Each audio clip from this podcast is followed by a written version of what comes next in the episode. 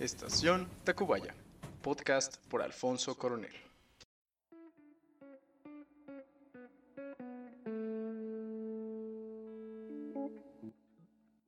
Hola, ¿qué tal? Sean todos bienvenidos a un episodio más de Estación Tacubaya o si yeah, yeah, la muñeca fea.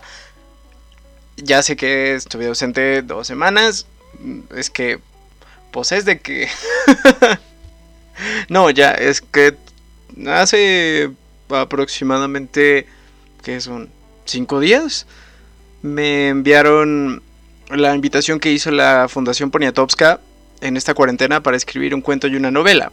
Y me voy a dedicar principalmente al, al asunto de la novela. Mm, no quiero decir que es una justificación para abandonar totalmente el proyecto del podcast, pero sí me lleva tiempo. No me considero un escritor ni, ni profesional, ni amateur, ni nada. O sea, no me considero un escritor. Es cierto que he escrito desde que estoy chiquitito, pero pues no algo tan grande. Cuando estaba revisando la, la convocatoria, el concurso, y vi los textos que yo ya tenía, o que ya tengo más bien, de años anteriores, pues no se compara. O sea, apenas si juntaba 26 hojitas y todas revueltas, mal escritas, repetitivas. Y pues no creo que sea lo habitual, lo correcto para, para un concurso y entregar una novela que pues medianamente pueda participar. Nunca he ganado un concurso, o sea, de verdad nunca he ganado uno. He ganado medallas de primer lugar, segundo lugar, tercer lugar en competencias, pero concursos tal cual no, nunca he ganado. Así que me voy a dedicar 110% al trabajo de una novela. Siento que una novela como una novela parecida a la de Jorge Volpi, en una novela criminal, que a mi parecer puede tener cosas que sean verdad y otras que evidentemente no. Algo así. Mi, mi novela cuando... Bueno, voy a dar una pequeña premisa para justificar la ausencia y es que cuando yo empecé a revisar la convocatoria y las ideas que tenía para escribir, la primera idea que tuve es bastante buena. Es, creo que será una muy buena novela, pero no quería entregarle los derechos de autor totalmente a la fundación. Y pues con eso tuve que empezar a pensar otras opciones. Me tardé unos tres días, el tiempo viene encima, porque casi nada más tengo un mes para entregar 150 páginas como mínimo. Les decía que tengo como 26, pero pues está bastante difícil. Me he puesto a leer otra vez Moby Dick, eh, García Márquez, Alan Poe, Octavio Paz. Eh, ah, como me caga esa... Bueno.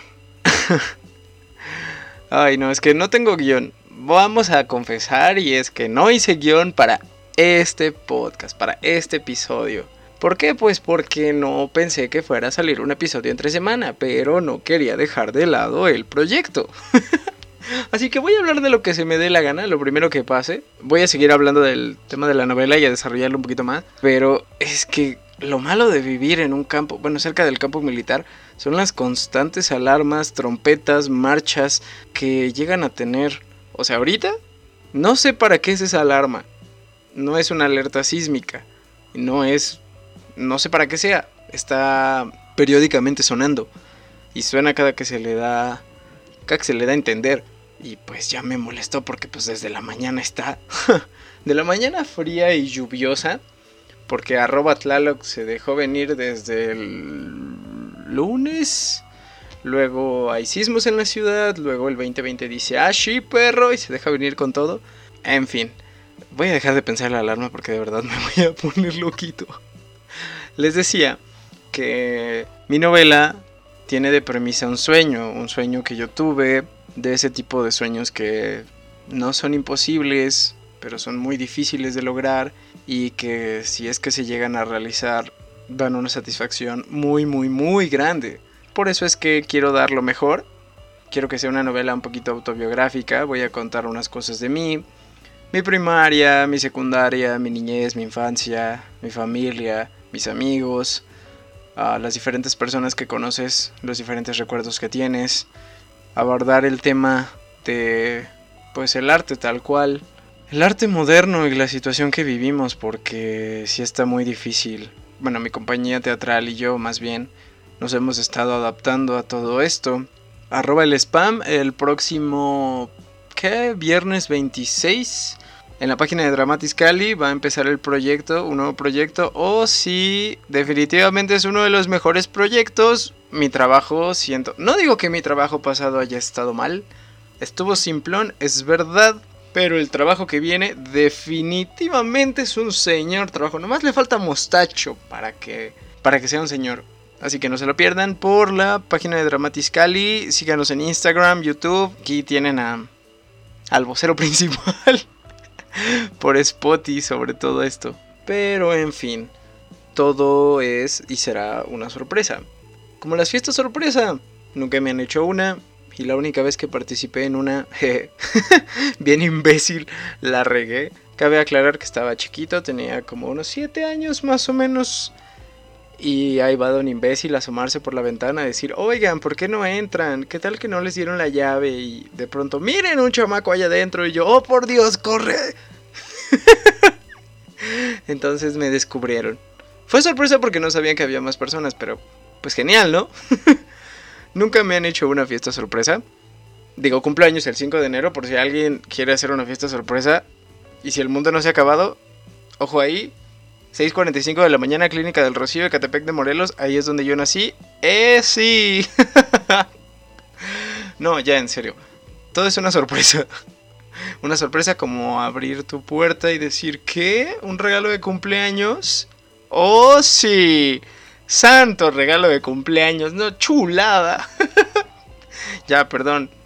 Otra vez. es que como no tengo guion, pues solamente voy a hablar y cotorrear hasta que empiecen las otras secciones. De hecho, solo... No sé si ya lo mencioné. Ah, tengo la mente en otro lado. Pero... A ver. El día de hoy no va a haber las demás secciones. No va a haber crónica. Ni va a haber nada de eso. Solamente el tema de poesía y la lectura de María Benedetti. Porque como pues no sabía que iba a salir entre semana, es mejor ahorita y no va a ser tan largo tampoco, o sea, no va a durar los 40 minutos, una hora, va a durar menos, a lo mejor 20 minutos, 25, para que también sea digerible. Total, hay muchas cosas que contar, hay muchas cosillas que hacer, como jugar en línea, como bañarse, ya sabes, ese tipo de cosas normales. Si quiero hacer recomendaciones, la verdad es que he estado checando el catálogo de Netflix y la serie Into the Night es muy buena, me gusta mucho, mucho, mucho. Tiene una temporada pero los capítulos son muy buenos y es una premisa bastante buena. Igual el 27 no se olviden que sale Dark, la, bueno, la siguiente temporada de Dark. y creo que ya son las últimas series que he estado viendo porque no tengo tiempo para andar escribiendo. Voy a aprovechar que ya se cayó esta alarma para pasar a las siguientes secciones. Y hasta eso, creo que no va a durar ni siquiera los 20 minutos. Va a ser un pequeño un pequeño podcast como un sandwichito, como un almuerzo. No, como un lunch, eso, como un lunch del recreo. Para que pues no deje abandonado totalmente este proyecto a cambio del otro. Los dos son importantes, los dos me hacen crecer. Uno me hará crecer como escritor completamente. Más allá de que si gano el concurso o no, ojalá pueda publicar las demás cosas que me hacen falta todavía. Y este pues me hace crecer como... Más bien me hace no enloquecer, porque después de toda la tarea y todos los proyectos y bla, bla, bla, escuela en línea, ya no me quedaron muchas ganas de, de seguir en ese trip. Así que, pues bueno, vamos a pasar con las secciones, Joaquín. Una vez más, gracias por sintonizar Estación Tacubaya. Esperen próximamente la invitación de un Looney Tunes aquí con nosotros. Así es, el nacido de Catepec de Morelos y gran imitador de... ¿Qué? De... Se me olvidó de voces de. No, no, ¿cómo se dice? Es que. De actor de doblaje. Futuro actor de doblaje, claro que sí. Espérenlo, espérenlo. Ya viene. Y vamos a pasar con las secciones. Es momento de leer poesía.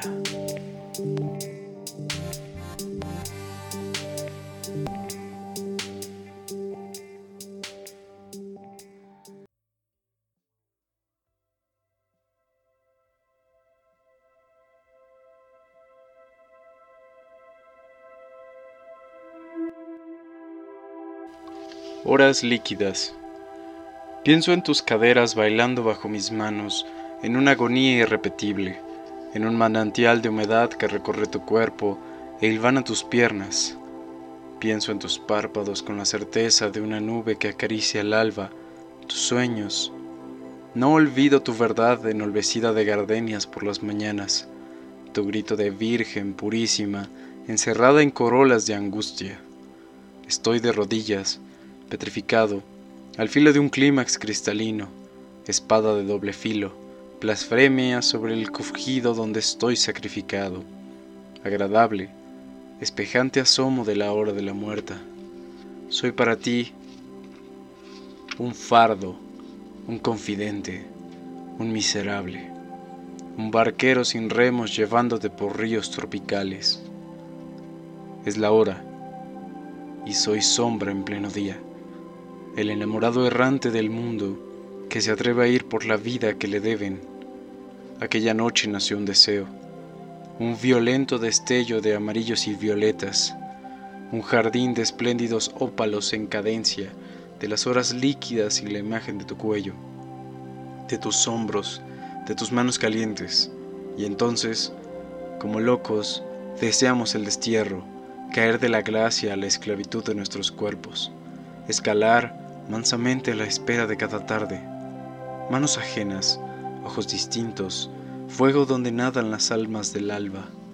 Nuestros cuerpos transitan la indeleble sombra de luces violeta, desenfrenado campo donde se ahoga la soledad.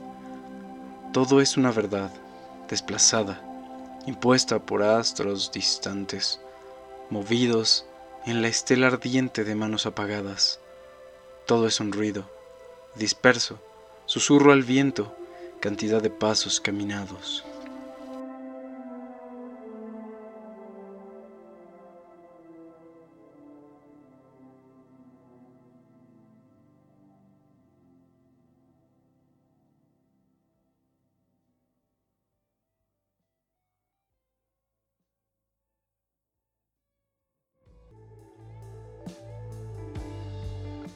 Y bueno, ese fue un poema de mi compañero Luciano Naranjo Altunar. Gran poema, me gusta, es un poema bastante bonito. No, no lo creo que no tengo la fortuna de conocerlo, pero gran, gran, gran poema. Ahora vamos a pasar a leer al bellísimo Mario Benedetti y la borra del café para concluir con el episodio del día de hoy. De verdad, perdón sí estuvo muy variado, sí estuve muy disperso, pero pues ya ven, a veces nos llenamos de tareas por no tener que hacer y ahora hay que tratar de resolverlo, no dejar unas, no dejarlo perder, entonces vamos a pasar de una vez con esta sección de narración que creo que todavía no tiene nombre porque pues no he pensado en él. Pero bueno, vamos de una vez.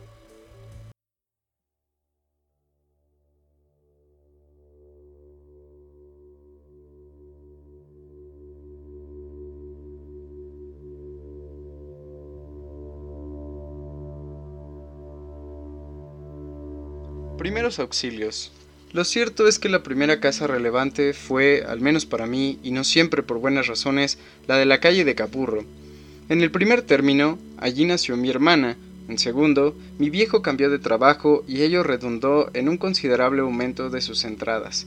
En tercero y último, me enfermé de cierto cuidado y el médico prohibió que concurriera al colegio. La convalecencia fue interminable, pero pasados los primeros meses mi viejo contrató a una maestra particular que, tres veces por semana, dedicaba cuatro horas diarias a mí, de formada, pero formación. Se llamaba Antonia Vico. Recuerdo el apellido porque rimaba con abanico, y este era un artefacto que ella llevaba en las cuatro estaciones. Aunque siempre estaba acalorada, mi madre nunca le ofrecía un ventilador, pues en mi condición de eterno convaleciente, una mera corriente de aire podía provocarme una recaída, o, en el más leve de los casos, una serie de 32 estornudos.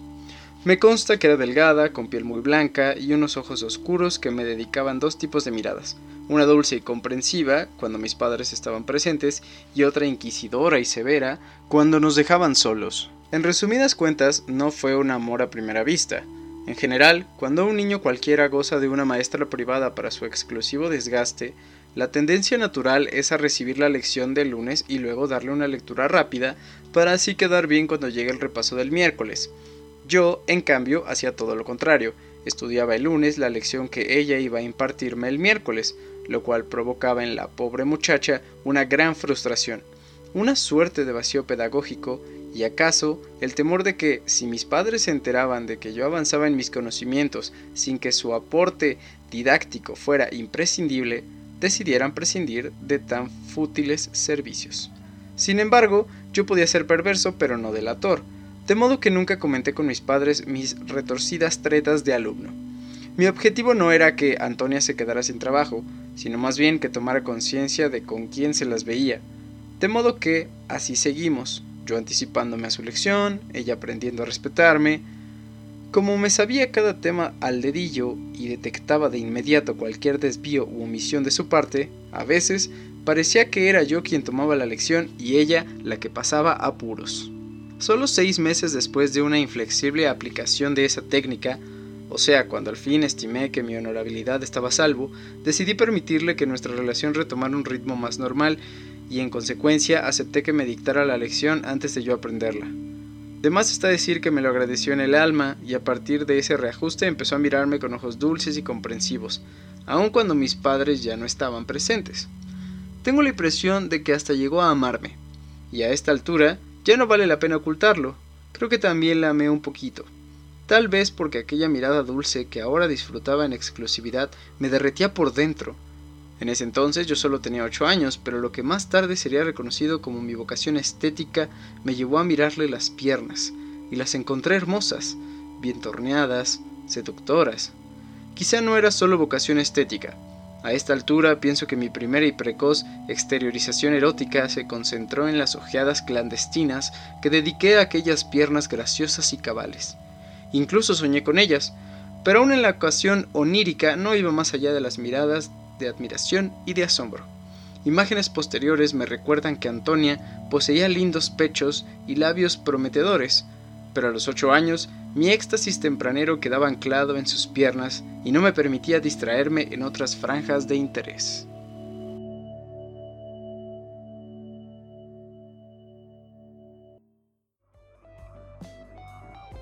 Y así llegamos al final de este microepisodio, de este episodio bebé aquí estamos, llegamos tarde, pero siempre presentes. Yo agradezco siempre a las personas que apoyan, que comparten, que escuchan, que me dan su opinión. Trato siempre de dar lo mejor, de las cosillas que me dicen, aplicarlas aquí, pero pues muchas gracias. Eh, nos estamos viendo en un siguiente episodio. Ya tengo programada la siguiente entrevista y al próximo invitado. Por lo tanto, ya espero grabarlo y que se suba lo más pronto posible. Muchas gracias, esto fue Estación Tacubaya, hasta luego.